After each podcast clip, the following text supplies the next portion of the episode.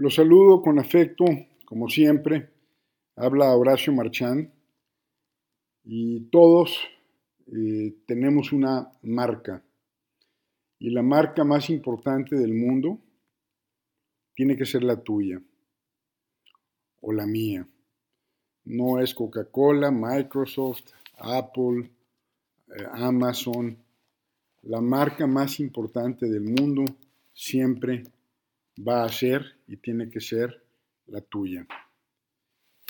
Y la marca que tenemos como si la tuviéramos colgada en la espalda o en la frente, es una marca que se da, eh, tengamos la intención de desarrollarla o no tengamos la intención de desarrollarla. Una marca se da por default.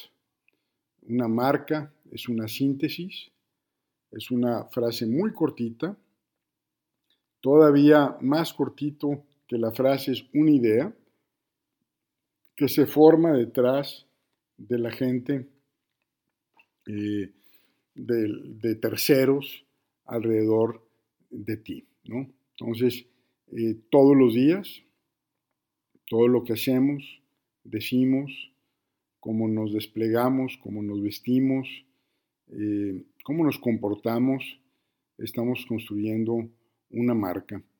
Eh, cada día tenemos una oportunidad de alimentarla de manera eh, estratégica y obviamente pues eh, esperemos que sea de manera auténtica.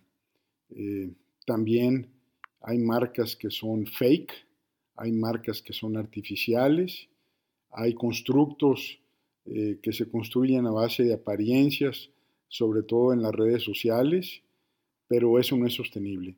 O sea, tarde o temprano las cosas salen, surgen y, no puedes eh, engañar una marca. Eh, en términos anglos, you cannot bullshit a brand.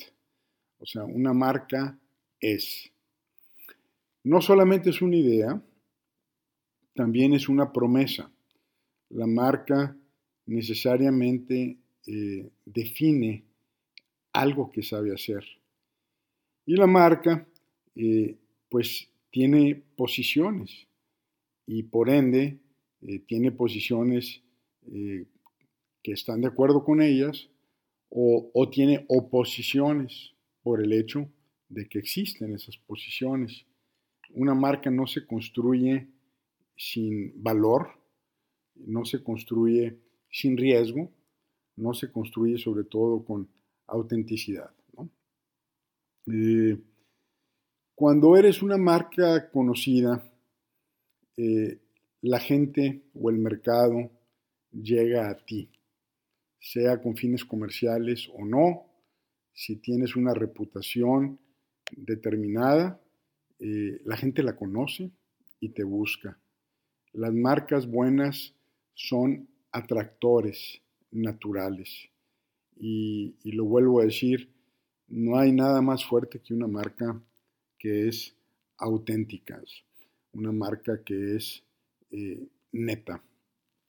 Eh, las grandes marcas son como proyecciones de la esencia original. Es como como el alma de tu persona, ¿no? Y realmente eh, a veces es difícil que una persona la identifique y, a veces es más fácil preguntarle a otros, ¿no? Oye, ¿cuál crees tú que sea mi marca? ¿O tú qué piensas de mí? ¿O yo para qué soy bueno? ¿O yo para qué soy malo? Eh, eh, ¿O en qué casos pensarías en mí? Muchas veces como la marca es dominio de terceros, es decir, es la idea que tienen otros de ti, pues a veces lo más recomendable simplemente es preguntar cómo anda esa marca, ¿no? Para esto, pues necesitamos gente eh, honesta eh, y gente que de preferencia nos aprecie para tener el valor de decirnos la verdad. Eh, en términos ya de, de, mercadotecnia, hay unas pequeñas diferencias que nos pueden ayudar a reflexionar sobre este tema. Eh, uno es la diferencia entre la identidad de marca y la imagen de marca.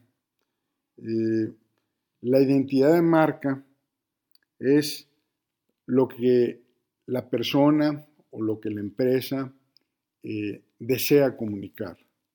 O sea, es cómo se construye, cómo se propone, cómo se planta hacia el mercado. E, e, esa es una identidad.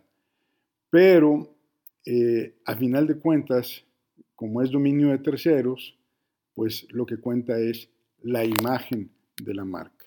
Es decir, yo puedo pretender querer ser algo y el mercado no me lo compra o me compra algo diferente. Entonces hay una brecha entre la identidad de marca, que es propuesta, y la imagen de marca. Y típicamente hay brechas que si se conocen, pues se pueden o no trabajar, Entonces, una cosa es lo que tú le propones al mercado y otra cosa es cómo el mercado lo recibe.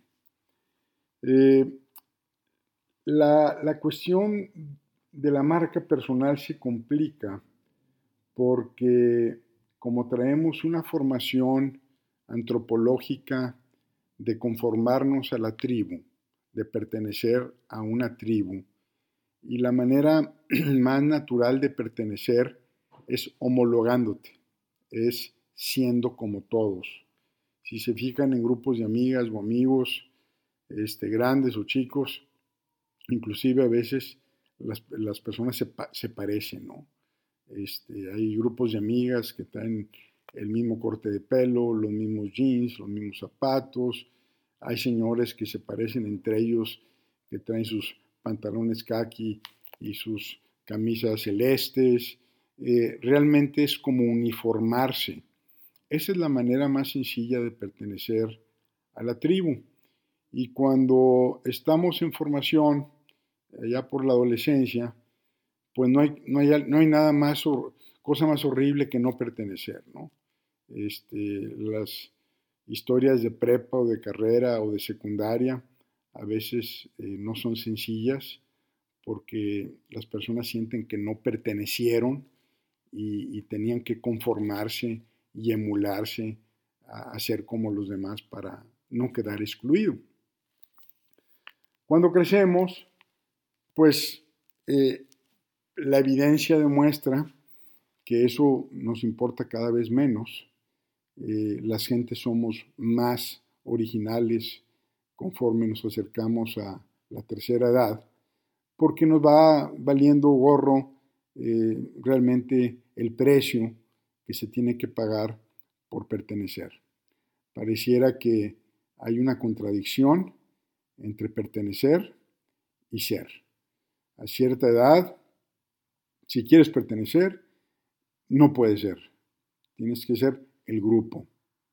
Y, luego finalmente, pues empieza eh, eh, el ser, ya no te preocupa tanto el pertenecer y emergen las marcas originales, las personas exóticas, las personas diferentes.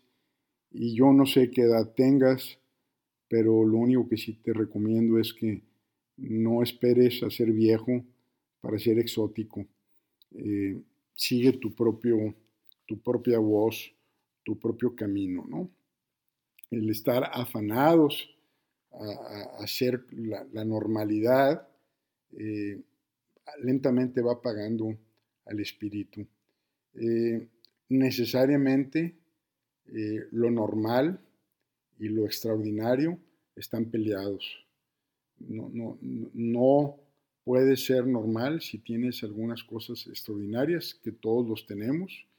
Y por eso hago un voto de que esa marca personal, sobre todas las cosas, sea auténtica. Eh, y para, para que así sea, pues se requiere atrevimiento, se requiere quitarnos cosas, renunciar a cosas, eh, quitar la pose, eh, tanta pose cansa con el tiempo y simplemente respirar y, empezar realmente a ser eh, uno mismo, que creo que el ser uno mismo es el privilegio de una vida. Gracias, hasta luego.